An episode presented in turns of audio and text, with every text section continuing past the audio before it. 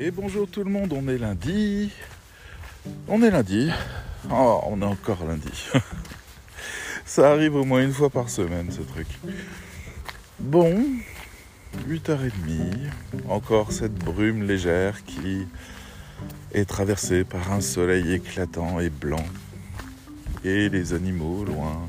Et les toiles d'araignée gorgées de rosée. Bref, that's my life. Alors, Aujourd'hui, j'avais envie de discuter avec vous d'une interview que j'ai vue hier, euh, que j'ai bien appréciée, euh, qui était une interview entre deux personnes que j'aime beaucoup, à savoir Thomas Cubel et Camille Gillet. Camille Gillet qui est un personnage dans, dans l'univers de la rédaction web, un personnage aujourd'hui incontournable, euh, même si, alors sans que ça ait été une rupture, elle a renoncé en fait à son métier de rédactrice web pour en embrasser un autre, qui est celui de storyteller.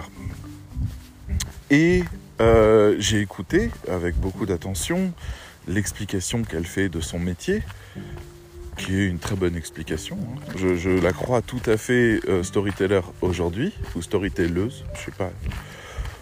Faudra me dire si, c'est le cas ou pas. Euh, comment est-ce qu'on dit ces choses-là?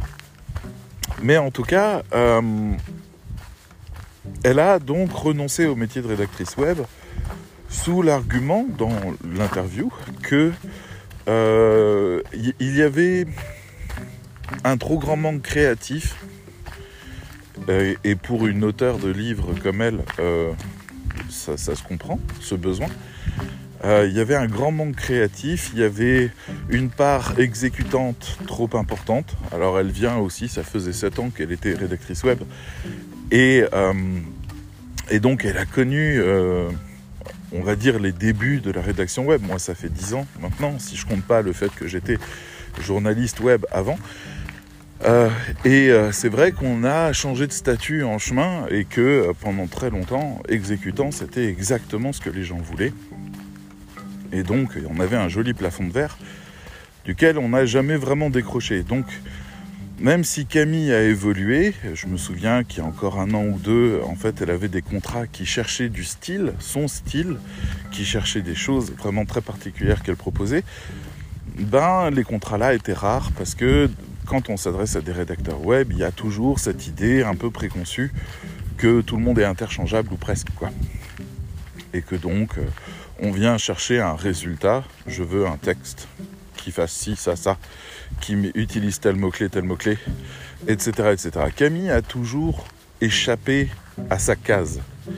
Elle a toujours cherché à aller au-delà. Elle a écrit des fictions sur LinkedIn, elle a écrit un roman en ligne, elle a euh, aussi été une véritable justicière dans les groupes de rédaction web, chose qui n'est pas finie, je l'ai encore vu intervenir hier.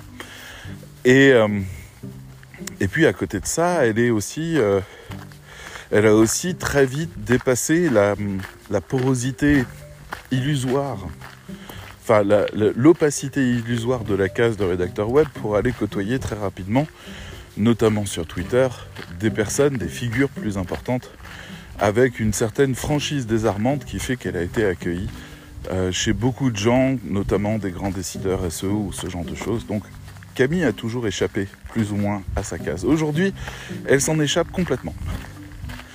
Aujourd'hui, elle le dit, je ne suis plus rédactrice web. Voilà. Donc, est-ce que la rédaction web a perdu une de ses grandes figures? Et finalement, est-ce que la rédaction web est condamnée à n'avoir pour grande figure que des formateurs? Parce que les grandes figures, vous les avez, hein, Audrey Clabec, euh, Lucie Rondelet, moi, éventuellement pour certains, et d'autres euh, qu'on suit de cette manière-là. Euh, je mets pas Mathieu Verne dedans parce qu'il est, il est SEO. je, ne suis pas sûr qu'il ait des très fortes compétences en rédaction web, mais il a des très fortes compétences en SEO et c'est ce qu'il enseigne aux rédacteurs web. Donc,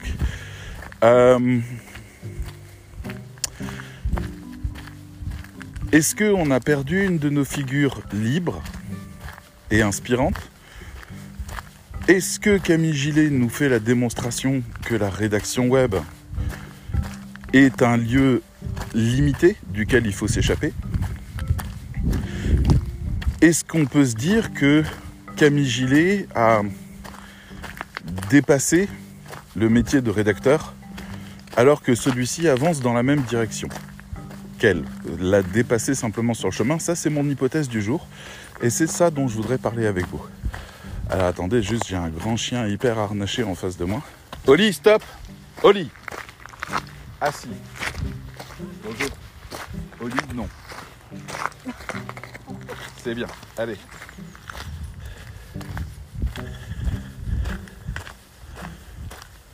La dame euh, rigole parce qu'elle croit que je suis autoritaire alors qu'elle tient son chien directement au harnais pour l'empêcher de bouger. Je ne sais pas si elle voulait que Oli aille voir ce grand chien, mais elle devrait avoir l'air moins inquiète des réactions de son chien si elle veut que mon chien aille la voir. Je ne suis jamais sûr de rien. Bon. Après, euh, mon chien, il fait wawa, hein, c'est tout. C'est-à-dire, euh, Oli, elle tourne autour d'un autre chien, elle fait wawa, et puis l'autre chien n'est pas impressionné une seconde. C'est généralement ce qui se passe. Mais les maîtres, j'en ai déjà eu une hystérique qui a dit retenez votre chien, il est en train d'attaquer le mien. Je me suis dit waouh. Euh, bon, si les wawa te dérangent à ce point-là, je comprends. Bref, donc depuis, je, demande toujours au propriétaire d'abord. Mais là, en l'occurrence, elle avait l'air très, euh, très sûre qu'il fallait pas que mon chien s'approche. Néanmoins, elle se moque de moi parce que je l'empêche d'approcher. Bonjour la logique. Alors, je reviens là-dessus, c'est-à-dire ma croyance profonde, et au vu de la formation qu'on fait à la MFM, et des choses qu'on enseigne, et du changement qualitatif que ça engendre, et du changement générationnel que ça peut engendrer si beaucoup de gens faisaient ce qu'on fait, on aurait, dans quelques années, peut-être, des storytellers, rédacteurs web. C'est-à-dire qu'on aurait et c'est ce que je souhaite, moi en tout cas, intégrer les règles que Camille utilise pour construire son storytelling. Je parle des règles, euh, je ne parle pas de l'ensemble de son protocole qui est bien plus complexe et bien plus spécifique que ce qu'on peut faire. Mais néanmoins, j'ai écouté ce qu'elle proposait et euh, les règles qui sont les siennes de comprendre la marque avant de commencer à en parler, c'est exactement ce qu'on fait nous déjà. Cette étape-là est commune. On le fait de la même manière. Je dis à mes élèves, vous ne commencez pas à écrire si vous n'avez pas compris la marque. On doit être dans l'esprit de la marque. Donc, est-ce qu'en faisant ça, je pousse mes élèves à être concepteurs-rédacteurs Je crois pas. Est-ce que je les pousse à être storytellers? Je crois pas.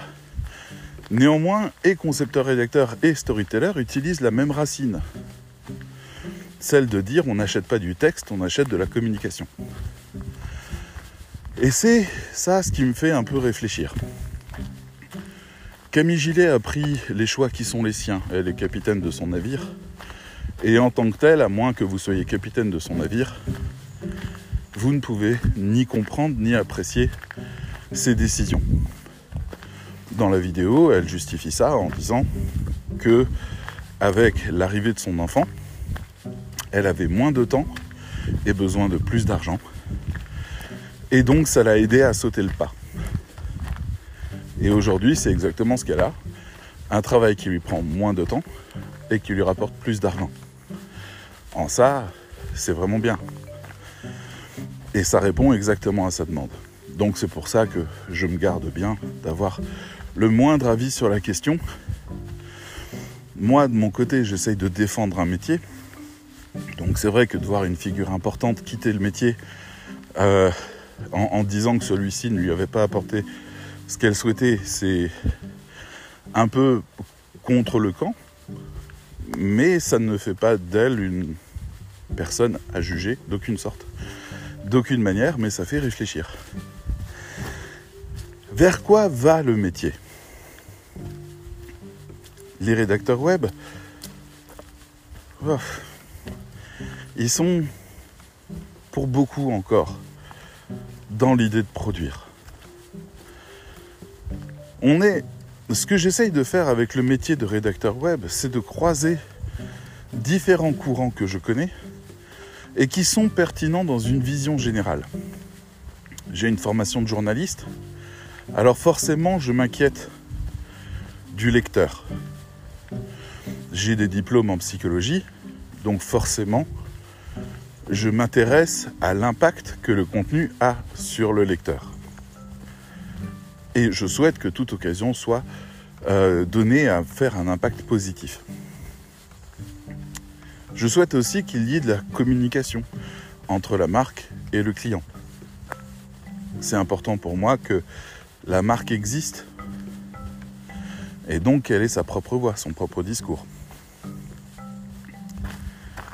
Du fait d'avoir aussi écrit de nombreuses fois pour de nombreux sujets différents et été publié aussi, eh ben, j'ai cette approche storytellée qui est très résumée, c'est-à-dire c'est pas celle de, de Camille. C'est-à-dire moi je pars de l'idée que ce qu'on retrouve dans un contenu, on le retrouve dans un autre du même site, en termes d'émanation, de sens, d'interprétation c'est important pour moi que le personnage qu'on a façonné, qui est la marque, soit cohérent de bout en bout, qu'on le retrouve partout. Même si ça n'est que dans un seul mot, dans un texte de 500 mots, c'est pas grave. Même si un enfin, éventuellement, un mais pas que, je sais pas, quelque chose qui fait qu'on s'échappe d'un discours stérile et qu'on arrive dans un discours légèrement personnalisé qui rappelle où on est. C'est pas du storytelling dans le premier sens du terme, dans le sens marketing du terme, mais c'est du storytelling dans le sens global du terme. Nous avons un personnage vivant. Ayant participé de manière très active au milieu du jeu de rôle français pendant presque 7 ans de ma vie, le jeu de rôle est quelque chose qui me parle énormément et donc l'interprétation des personnages, la conception des personnages, l'interaction des personnages, tout ça c'est quelque chose que j'ai appris et que j'ai en commun avec Camille Gillet qui elle-même est passionnée par ce jeu. Donc on, parle, alors je parle pas pour Camille, mais moi en tout cas je parle de jeux de rôle papier. Je me suis jamais intéressé aux jeux de rôle en ligne. Pas le temps. mais le jeu de rôle papier, ça va, c'était des, des petites parties de 6 heures 6 heures, quand j'y repense, 6 heures à la partie, c'était dingue. On commençait à, 20 heures, on finissait à 3 heures du mat ou à 2 heures du mat, on était claqués et heureux, on avait vécu une grande aventure, c'était dingue. Il se passe des choses psychologiquement en 6 heures. Et moi, ces choses-là, je les connais comme étant très vertueuses. Donc, je comprends d'ailleurs pas pourquoi il n'y a jamais eu de thérapie basée sur le jeu de rôle. Parce que vraiment, c'est très euh, exutoire. Et ça permet aussi de remettre pas mal de choses en perspective et de comprendre davantage de choses. Néanmoins, voilà, on commence toujours par la création d'un personnage et on doit tenir ce personnage de bout en bout. Il y a un maître de jeu qui peut dire à n'importe quel moment euh, Tu respectes pas ton personnage là. C'est de l'ordre du conseil parce que le joueur a le droit de faire ce qu'il veut. C'est, le maître mot, c'est la liberté. Mais on parlera d'un bon joueur quand c'est quelqu'un qui va rester dans son personnage et penser complètement comme son personnage et interpréter quand il parlera son personnage dans ce qu'on appelle le role play, c'est-à-dire les moments où on entend son personnage. La plupart du temps, on entend des conneries et des bruits de chips et de biscuits et, euh, et des grosses vannes qui, cassent complètement l'ambiance et qui désamorcent le stress. Ça, ça a toujours été un problème en jeu de rôle. La rigueur des gens a toujours été un problème mais ça fait aussi partie du loisir. J'imagine des championnats du monde de jeux de rôle où on aurait des gens hyper concentrés. Si jamais vous vous intéressez au sujet du jeu de rôle, je vous recommande un épisode de la série Community. Je suis bien navré de ne pas me souvenir du nom de cet épisode, ni même de la saison. Mais la série Community, comment vous dire? C'est fabuleux vraiment fabuleux. C'est écrit par les gens qui ont fait Rick et Morty, et ça date d'avant. Ça a révélé quelques acteurs que vous avez vus dans Star Wars, mais au-delà de ça, c'est une simplicité d'écriture au service de propos gigantesques, avec un humour dévastateur, qui, qui, est une forme de Parker Lewis, pour ceux qui se souviennent de la référence, mais adulte. Donc c'est grandiose.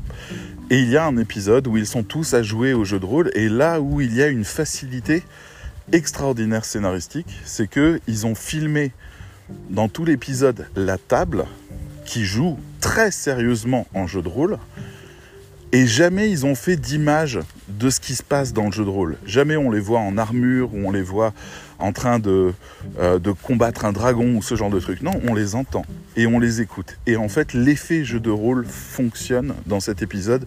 On vit ce que les personnages imaginent que leurs personnages vivent. Et c'est exactement ça le jeu de rôle. Donc quand on comprend le jeu de rôle et qu'on sait comment ça marche, quelque part quand on nous demande d'écrire un texte pour une marque, on a cette impulsion naturelle de dire je dois interpréter le texte comment? Si on avait fait du théâtre, je pense qu'on aurait la même approche. C'est je vais jouer, d'accord, je vais faire ça, mais comment je dois le jouer? De, quoi mon personnage a besoin? Qu'est-ce qu'il est en train de dire? En quoi il croit vraiment? Donc moi, je suis la synthèse de toutes ces choses-là. Du jeu de rôle, de la psychologie, du journalisme. On peut rajouter de l'organisation événementielle parce que mine de rien, il y a des questions importantes de rythme, d'attention, etc. Des choses que j'ai faites. Bref, dans ma vision du métier de rédacteur web, ma vision idéale, une vision qui a été largement éprouvée par mon agence, il y a le fait que le rédacteur web ne doit pas être un exécutant s'il veut faire un bon travail. Mais il y a des travaux qui nécessitent des rédacteurs web exécutants. Il ne faut jamais les écarter, ceux-là. Ils existent bien. Mais quand j'ai une entreprise, une manufacture de 200 ans qui va commander ses pages catégories sur TextBroker, je me pose la question, est-ce que les clients savent ce qu'on peut leur apporter? Donc forcément, quand je vois Camille dire je suis storyteller, je me dis ok, elle envoie, elle, un signal très clair sur cette question-là. Qu'est-ce que je peux vous apporter? Mais de l'histoire. Alors quand on est une manufacture de 200 ans, avoir une histoire à raconter, et faire adhérer les gens à cette histoire, c'est quelque chose de très précieux. Et je me dis, ok, Camille, elle va faire un travail qui va aller très loin. C'est-à-dire, dans ce que j'ai entendu dans son interview et de ce que je connais d'elle aussi par ailleurs, on a aussi sur la chaîne de la meilleure formation du monde sur YouTube une interview de une heure ou deux, je crois, avec elle où on répond aux questions euh, des, gens d'un groupe. C'était pour fêter les 5000 membres de ce groupe. Donc c'était très chouette et c'est très enrichissant. Mais l'interview d'hier est encore plus complète sur le sujet. Donc Camille, elle part de l'idée qu'il faut faire un audit dans un premier temps, c'est-à-dire faire émerger l'histoire.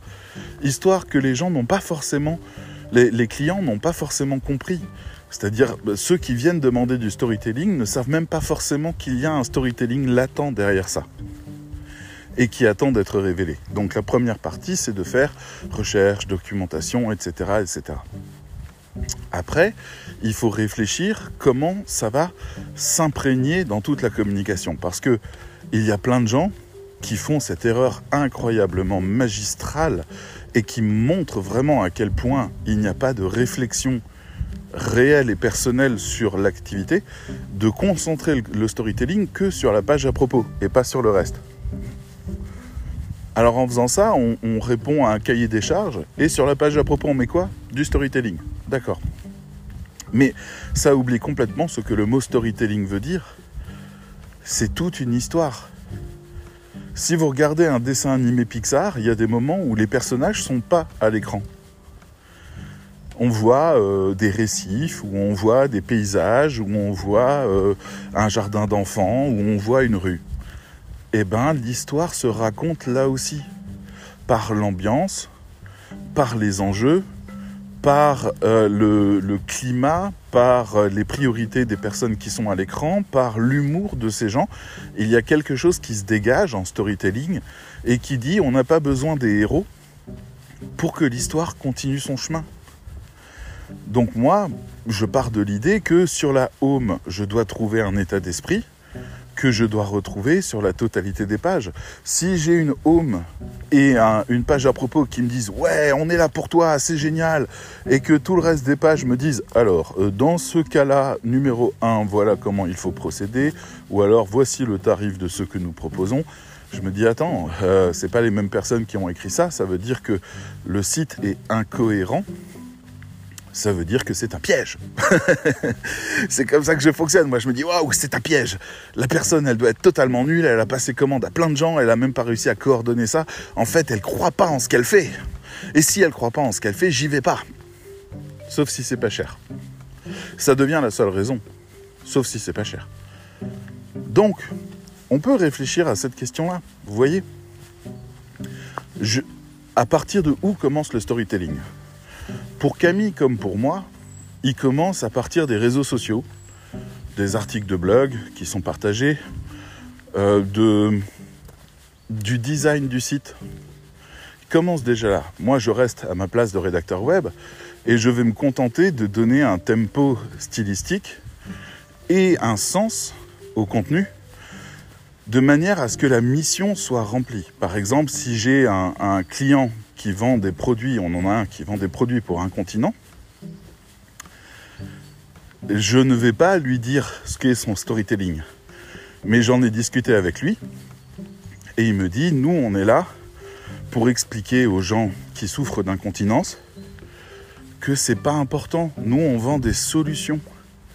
La solution c'est quoi? C'est tu vas être remboursé, tu passes juste commande de ce qui est le plus confortable pour toi chez nous on te l'envoie, on sera là pour toi, on a des hotlines si tu as des questions à poser, on va faire tout ce qu'il faut pour que ta vie, elle soit comme avant, à l'exception d'une seule chose, tes sous-vêtements sont plus les mêmes. Et c'est ça ce qu'on veut. On veut rappeler aux gens que des gens souffrent euh, de problèmes de vue et ils portent des lunettes, des problèmes de sommeil et ils ont une machine qui leur permet d'éviter les apnées, euh, des problèmes comme vous voulez, hein, des problèmes de peau et ils mettent des crèmes et des problèmes d'incontinence et ils mettent des couches. Et c'est OK. On ne se définit pas par ça. On est positif. Donc ça, c'est ce que mon client disait. Donc nous, quand on écrit des articles, on écrit des articles où on n'est pas compatissant, mais on est aidant.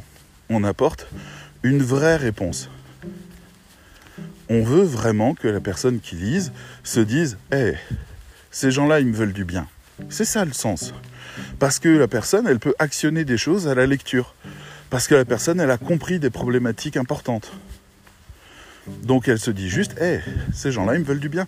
Et c'est ça le message du client. Donc nous, dans tous les articles de blog qu'on produit pour eux depuis 5 ans, il y a ça qui émane. Si le titre dit, voilà comment on va résoudre ce problème-là, quand tu lis l'article, on te montre vraiment ça. Donc on devient une ressource fiable. Et donc on devient un partenaire fiable pour le client. C'est rien de compliqué. C'est cinq lignes dans le briefing qui expliquent ce qu'on veut faire. Et voilà, donc, à y réfléchir, le storytelling est là. Il est présent. C'est pas le storytelling de Camille. C'est-à-dire, Camille, ça va encore cinq crans au-dessus. C'est vraiment, euh, ok, euh, quelle phrase accroche, euh, comment est-ce qu'on va designer une page pour que ça colle. Par exemple, Camille peut virer tous les textes d'une page pour mettre que des photos parce que ça a plus de sens dans le storytelling. Camille peut écrire une vidéo, scripter une vidéo qu'elle envoie à quelqu'un d'autre qui va faire une animation sur le sujet. Donc Camille est libérée de l'obligation d'écrire, à notre différence. Nous, on interviendra donc quelque part, je dirais, sur les ordres de Camille. C'est elle qui va nous dire, alors pour les articles de blog, voilà la ligne éditoriale. Et voilà ce que je souhaite pour qu'on respecte le storytelling général. Donc elle a raison, c'est vrai qu'elle s'est échappée de quelque chose. Néanmoins, moi je forme des gens qui sont dans la même direction qu'elle. Et je sais que je fais quelque chose de nouveau. C'est toujours compliqué de faire quelque chose de nouveau. Les gens qui sont avant ça, avant de faire cette formation ou avant d'adhérer au discours de Camille, euh, sont des gens qui défendent leur position. Le plus important, c'est le certificat Voltaire. Vous savez, votre client, il achète des textes avant tout sans faute. Ouais, essaye de faire des paragraphes, essaye d'aérer, euh, essaye de ci, essaye de ça, parce que c'est ça la règle. Et on oublie de dire tu as une dimension d'interprétation quand tu écris pour quelqu'un. Tu dois interpréter les choses. Donc comment on fait pour identifier ces choses? Nous, on a la fiche éditoriale qui, est, euh, qui fait partie des challenges, notamment pour apprendre vraiment à bien la faire, mais qui est dans les cours aussi. Euh, et cette fiche éditoriale, elle va amener tous les éléments qui permettent d'interpréter le texte très correctement. Moi, je vois la différence. J'ai des élèves, ils écrivent des textes sans fiche éditoriale, je vois le résultat. Avec fiche éditoriale, je vois également le résultat. Et c'est radical. Dans le deuxième cas, on se dit waouh, mais c'est tellement ça. C'est exactement ça ce que le client il veut. C'est trop bien. Et dans le premier cas, on dit ouais, mais ah, il y a peut-être pas assez d'infos. Ah, euh, l'intro elle est comme ça. Ah, euh, je sais pas pour le titre. Mais quand il y a une fiche éditoriale, tout est cohérent parce que les humains sont cohérents. Et les rédacteurs sont des humains cohérents. Si on leur dit quelles sont les limites de leur rôle, mais également quelle est la profondeur de leur rôle, quel est l'enjeu de leur rôle, alors ils font ça. Ils font des très bons textes. Donc, des fois, je me demande, est-ce que Camille n'est pas partie trop vite? Je remets pas en question sa décision. Encore une fois, chacun a son tempo personnel et il n'y a pas de... Elle n'a rien à gagner à rester. Mais, moi je me dis, le métier avance. Le métier évolue. Les clients évoluent. C'est lent, c'est long, ça demande beaucoup de temps, je le sais. Mais les gens évoluent. Alors, est-ce qu'on aurait pu à un moment donné arriver au point où les meilleurs des rédacteurs feraient le storytelling de Camille? Est-ce qu'à un moment donné, on peut intégrer ça dedans? Même si, encore une fois, j'ai conscience que Camille s'échappe de ça puisqu'elle va sur des recommandations et du consulting sur l'ensemble des paramètres du client, jusqu'à sa navigabilité, l'organisation de ses pages, les couleurs primaires qui sont utilisées sur son site, etc. C'est des choses qui n'appartiennent pas au rédacteur web. Mais j'ai vraiment cette sensation qu'on est sur le même chemin. Moi, ça me réjouit, parce que je sais qu'on va vers des contenus bien meilleurs, et, qu'on va épater nos clients qui vont se dire waouh, mais jamais j'aurais imaginé qu'un inconnu qui ne connaît rien à mon histoire et à ma marque, qui a passé juste un petit moment à travailler avec nous, serait capable de sortir quelque chose d'aussi bon que ça. Quand j'ai travaillé avec mon consultant anglais, euh, il m'a fait faire un verbatim. Il m'a fait parler beaucoup, raconter tout ce que je pouvais raconter, puis il l'a résumé sur une page, il me l'a envoyé en disant voilà, ça c'est le verbatim. Et ça a eu un véritable impact sur tout son travail. Alors ça semble normal puisque c'est un consultant, donc d'abord audit, après diagnostic, enfin après état des lieux, mise en action, suivi, ce genre de choses. Bien sûr qu'on suit le, le raisonnement des consultants. Mais si un consultant le fait, pourquoi est-ce que le rédacteur web ne se positionne pas en tant que consultant? C'est bien un consultant éditorial. Ça serait un peu fou quand même de dire à un rédacteur web, tu vas écrire 50 textes qui vont être lus, qui vont être mis en avant et qui vont être lus. Et je te donnerai aucun élément sur nous il y a quelque chose de fou. C'est comme. Ça rappelle ce changement dans l'histoire de l'art. Changement très important qui a eu lieu. Alors, je vais osciller entre plusieurs siècles, mais je crois que c'est entre le 17e et le 18e que ça a eu lieu. C'est le moment où les peintres ont arrêté de faire de la commande pour produire leurs propres toiles selon leurs inspirations et proposer ces toiles-là à la vente je vous répète encore ça parce que c'est un vrai changement de paradigme. Nous avions des peintres de talent, comme Michel-Ange, qui réalisaient les commandes selon euh, leur savoir-faire exceptionnel, mais aussi qui rajoutaient des éléments de créativité à l'intérieur, qui rendaient ces commandes réputées. Et à un moment donné, les peintres ont dit attends, nous, on a aussi notre histoire personnelle. Nous, on a quelque chose à raconter dans le domaine de l'art. On fait des tableaux et on suit notre histoire, qui est en lien avec la grande histoire. Et donc, à la place d'être des exécutants de commandes de personnes sans talent mais qui ont de l'argent, ils en deviennent des producteurs de leur propre histoire artistique. Et ça a été un courant majeur. Avec Vritter sur Internet, parce qu'il y a deux i, alors je crois que ça se dit pas writer, avec Vritter sur Internet, par exemple, on peut vendre nos propres textes. On se rapprocherait de ce changement transitionnel que l'art a connu dans son histoire. Peut-être qu'on arriverait à un moment à proposer de l'art. Moi, j'aimerais beaucoup. Des fois, je me projette là-dedans en me disant je vais peut-être un jour publier un article disant euh, je sais pas, un truc genre euh, est-ce que les rédactrices sont toutes des putes? Je reprends un titre de Camille Gillet. Mais c'était plus ça, mais c'était un peu l'idée. Euh, est-ce que, les est que les rédactrices sont toutes des putes? Le, Un article par Camille Gillet. Ou Camille Gillet est invité. Ou... Je veux dire, et que j'aurais payé un texte comme si Camille Gillet était une star pour mettre en avant ce texte sur mon blog et attirer du trafic parce que c'est une personnalité connue de la rédaction web. Imaginez comme ça serait un changement de paradigme, de ne pas passer commande exacte, mais d'acheter carrément le nom de la personne qui écrit. On pourrait dire oui, euh, je viens de, de sortir un site internet, il a été écrit par euh, Georgette euh, Duglan. Tu sais, elle est vraiment extraordinaire, je suis très fier de ça.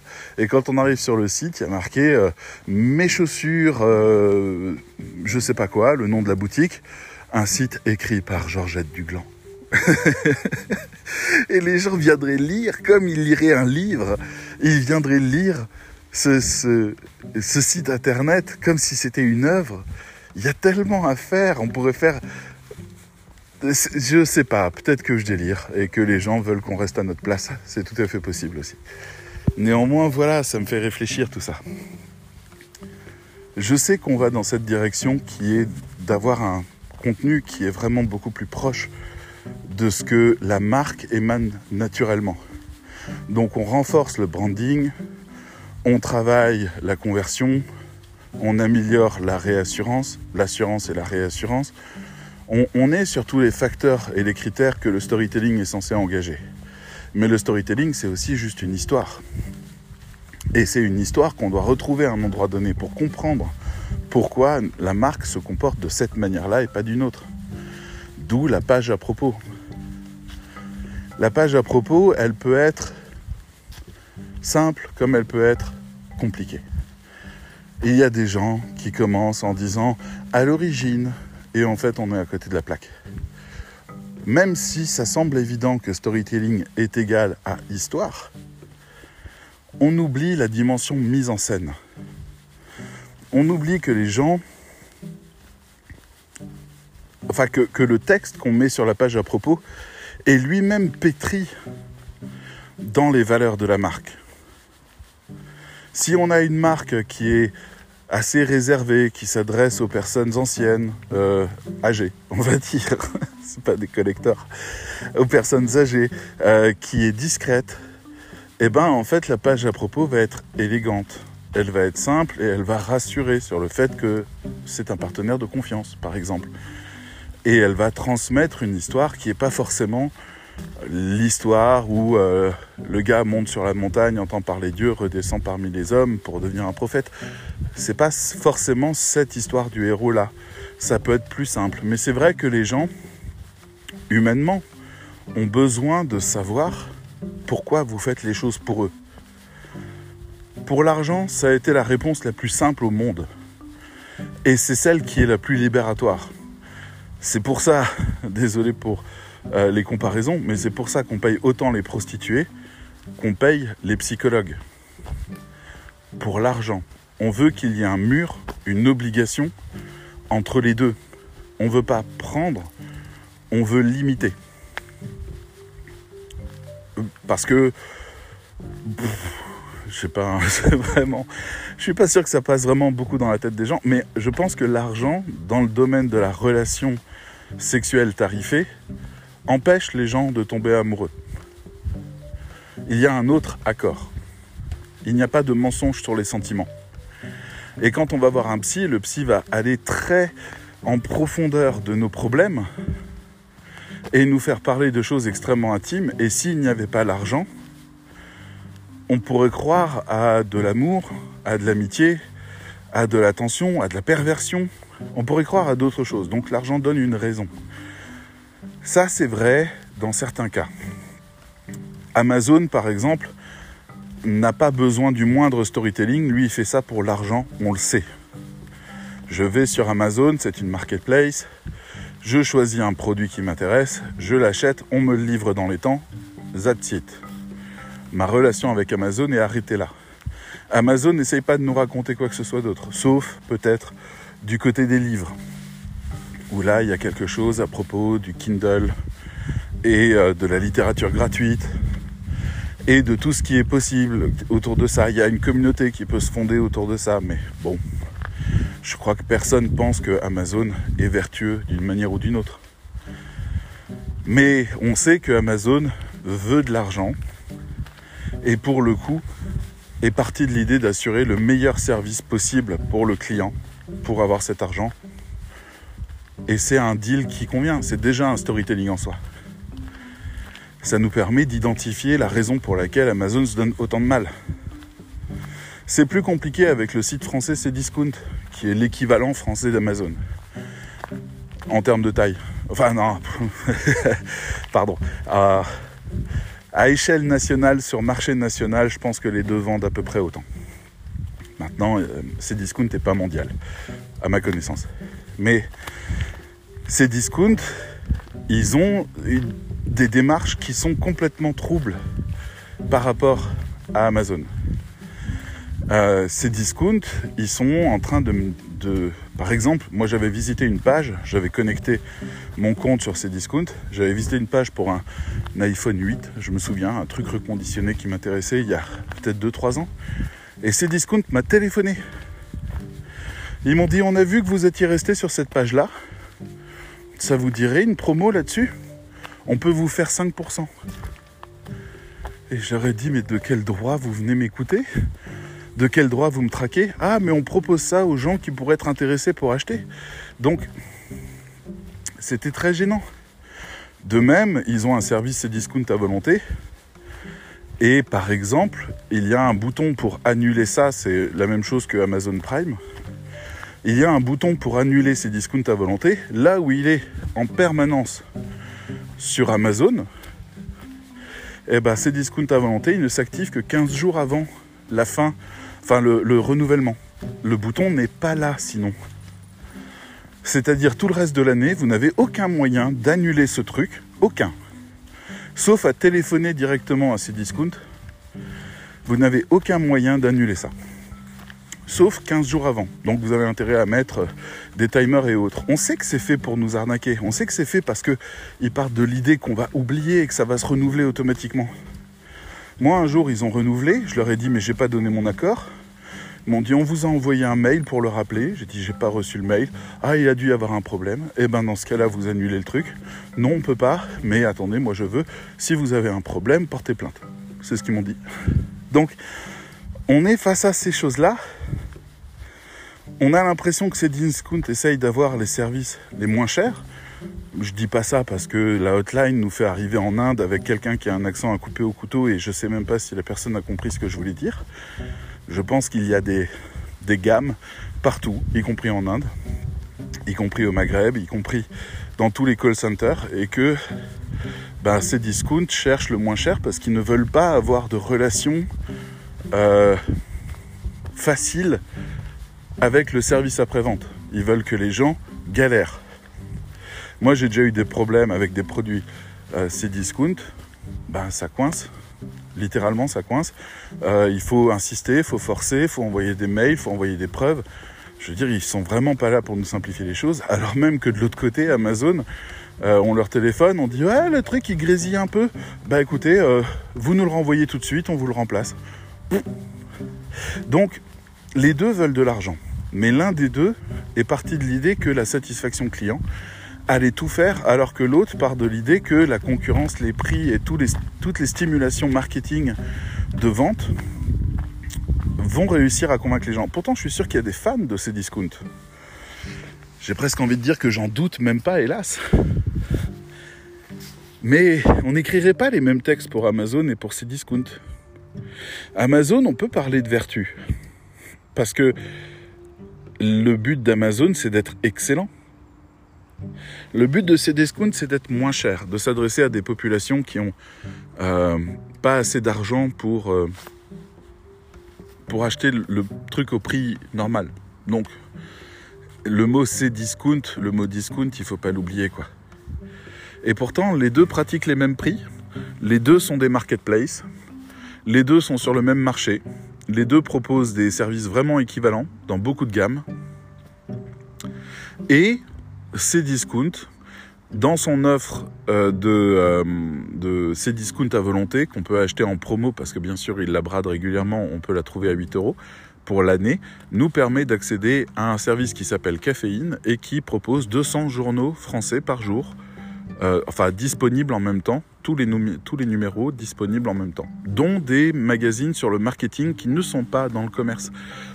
Je vous dis ça parce que ça c'est vraiment intéressant. Mais par contre, vous savez que vous négociez avec le diable, qui vont essayer de vous prendre plus d'argent que ça, qui peuvent vous appeler pour vous euh, proposer des offres, euh, qui peuvent faire des démarchages, euh, des calls sur des trucs, qui peuvent vous appeler pour changer votre service d'électricité. Ce genre de choses, ils feront rien dans votre dos, mais ils vont tout tenter. Tout ce qui est marketing est validé. Ils ont toujours un pourcentage de conversion, quitte à écœurer tous les autres. Et c'est ça leur problème. Amazon n'est pas dans ce raisonnement-là. Amazon est un peu comme Apple. C'est-à-dire, ils utilisent la notoriété naturelle de leur marque pour communiquer. Quand Amazon fait une offre, eh ben, elle est reprise dans la presse. Ils n'ont pas besoin de spammer tout le monde. Et c'est un peu le même raisonnement. Je finirai en vous parlant d'Apple. Parce que euh, j'ai... Vous avez suivi mon actualité à propos de ces derniers jours. Une actualité folle et incroyable qui était que pendant deux jours, j'ai perdu un AirPods Pro. Ça vaut trop cher. C'est quelque chose qu'on achète que quand on se dit je vais le garder pendant 10 ans ou alors on m'enterrera avec. Et j'en ai perdu un des deux. Et quand on en perd un des deux, eh ben on perd les deux. En quelque sorte. Et pendant un jour ou deux, je m'en suis inquiété et puis je l'ai retrouvé finalement. Alors ça pourrait paraître rien, mais c'est miraculeux que je l'ai retrouvé là où il était perdu. Et voilà. Donc aujourd'hui, ça va comme ça, mais ça fait en fait quelques semaines que je me suis rendu compte que mes AirPods avaient un défaut, qui est que quand il y a des bruits forts, comme le fait d'éternuer par exemple, ou de crier, ou euh, le fait d'entendre un chien aboyer, eh ben, il y a un grésillement très désagréable dans une des deux oreilles. C'est un problème connu d'Apple, c'est parce qu'il y a des micros externes qui sont là pour analyser le bruit ambiant et pour le filtrer quand on passe en mode silence. Donc ces micros externes sont mal réglés, sont trop sensibles et donc saturent quand il y a un bruit fort de l'autre côté. Voilà. C'est aussi bête que ça, c'est un petit défaut, c'est rien. J'ai donc appelé Amazon parce que j'avais acheté ça chez eux et Amazon m'a dit euh, c'est pas notre business, faut voir avec Apple. Donc j'ai appelé Apple et j'ai chatté avec une personne de chez Apple et la personne avait donc fait son travail. Hein. Vous l'avez acheté quand? Est-ce que ça rentre dans le programme de rappel? Non. Est-ce qu'on va quand même le prendre en charge? Oui. Est-ce que vous voulez un transporteur? Oui. Voilà, rien que pour ces trois questions-là, j'en ai eu pour 40 minutes à peu près. Parce que c'est incroyable comme ils sont lents, ils doivent gérer 10 dossiers en même temps, mais c'est pas grave. Ce qui moi m'interpelle, c'est le fait que début de la conversation, bonjour, je m'appelle Jamila. C'est pas du tout le sujet. Hein. Ça, ça me dérangera, ça me dérangera jamais ça. Je m'appelle Jamila, je vais m'occuper de votre dossier. Comment allez-vous? Alors moi, j'ai répondu merci. Parce que j'ai pris la phrase d'avant. J'ai pas envie de rentrer dans une relation euh, euh, amicale positive. Je suis fâché, le casque marche pas, je suis stressé, j'ai d'autres choses dans la vie, j'ai pas envie de ça. Donc, elle me dit, d'accord, c'est quoi le problème? Donc je lui explique grésillement tout ça. Elle me dit, ah, je suis tellement désolé de ce qui vous arrive, mais ne vous inquiétez plus, nous allons nous occuper de ça. Étiez-vous tout de même satisfait de votre produit avant ce problème? Encore une fois, une question intime. Mais c'est pas un problème. Je veux dire, imaginons que je sois dans le bon mood. Je me dis, ah bah oui, c'est vrai, machin. Je me suis déjà fait euh, avoir, entre guillemets, parce que c'est très plaisant. Comme ça, j'avais un problème avec un Mac Mini à un moment donné, j'ai appelé le SAV et le gars m'avait dit, ah ouais, vous avez le Mac Mini, d'accord, il y a ce problème-là, pas de problème, on va le régler. Eh, il est bien le Mac Mini, non? Et là, t'as envie de dire, bah ouais, quand même, hein, putain, qu'est-ce que je kiffe, ce que je peux faire avec. Et finalement, le gars, il, il te nourrit ça. Mais là, c'était très scripté. Donc, c'est comme si une machine me demandait comment je vais. Il n'y a pas pire. Je sais que la personne n'en a rien à foutre. Je sais que la personne est juste là pour connecter émotionnellement, qu'il y a des ingénieurs qui ont pensé à ce truc-là. Et ça, ça me rend dingue. Parce qu'à force de storytelling, c'est-à-dire Apple est disrupteur, c'est-à-dire euh, le libérateur, et ils veulent que vous ayez réellement ce que vous méritez, en quelque sorte, que vous ayez le meilleur possible, que vous puissiez faire des grandes choses dans votre vie, qu'on vous libère. Et de l'autre côté, une communauté avec un souci extraordinaire pour les clients et toutes ces choses que je ne vais pas reprendre maintenant. Donc forcément, quand on parle à Apple, on parle à un ami. Mais non, mais non, je veux pas de relation amicale, je veux une relation hyper pro où j'ai l'impression d'être le roi. J'ai l'impression qu'on me dise, monsieur, on est navré d'avoir produit un appareil qui vous a créé du désagrément. On va vous le remplacer immédiatement. C'est honteux. Voilà ce que j'aurais aimé entendre. Et j'aurais dit arrêtez de vous flageller, c'est bon, c'est pas si grave, c'est juste un casque. On aurait ri et il m'aurait dit monsieur, je suis très reconnaissant. Voilà comment moi je vois Apple. C'est des gens qui ont décidé de se mettre au service de leurs clients et de leur apporter le meilleur. Je veux pas qu'elle me demande euh, comment je vais émotionnellement en ce moment, ça va? je me souviens que pendant le confinement, je les avais appelés, ils étaient là, prenez soin de vous surtout, hein, gardez les gestes barrières.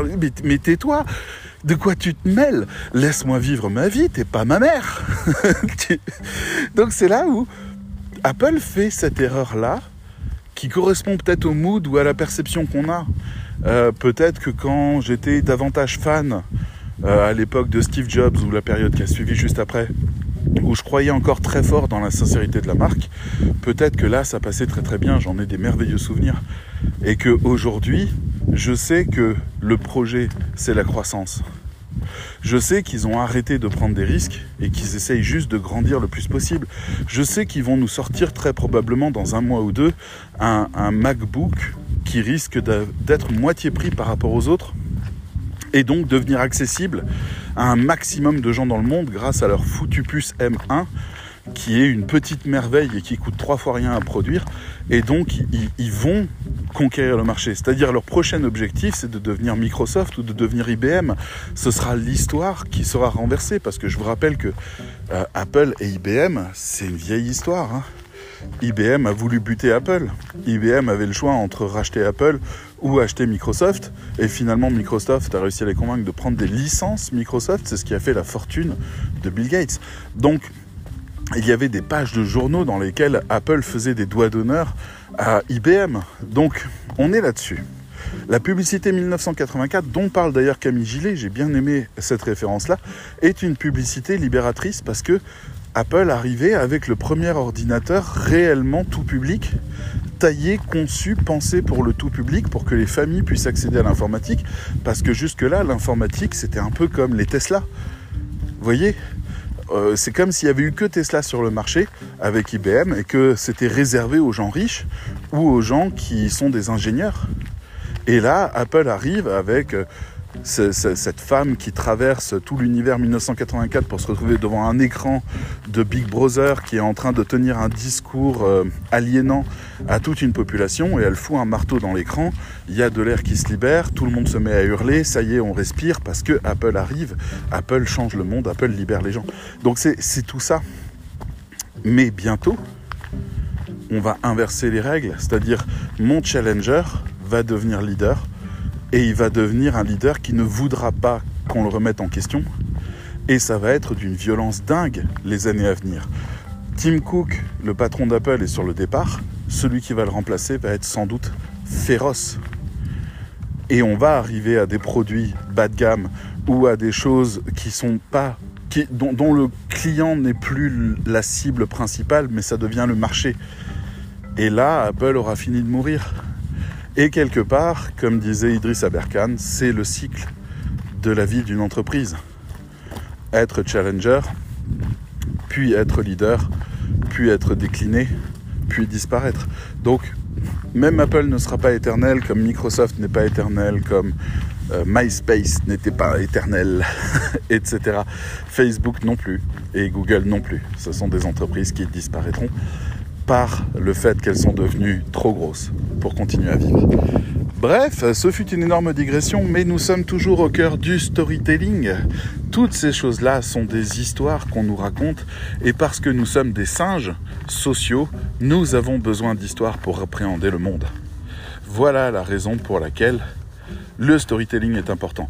Qu'il soit aussi fortement maîtrisé que ce que propose aujourd'hui Camille Gillet, ou qu'il soit bien plus humble par rapport à ce que nous proposons nous, tout le monde peut le le juger directement sur pièce un texte qui a été emprunt de l'histoire de sa marque est un texte 100 fois meilleur que s'il était juste écrit selon une commande neutre sans qu'on sache à qui il s'adresse ni qui parle. Voilà le cœur du sujet d'aujourd'hui, le fait que si Camille Gillet a quitté le peloton aujourd'hui et a changé de catégorie, je ne serais pas étonné qu'on la rattrape un de ces jours et qu'on l'étonne. Allez, je vous dis à bientôt. Ciao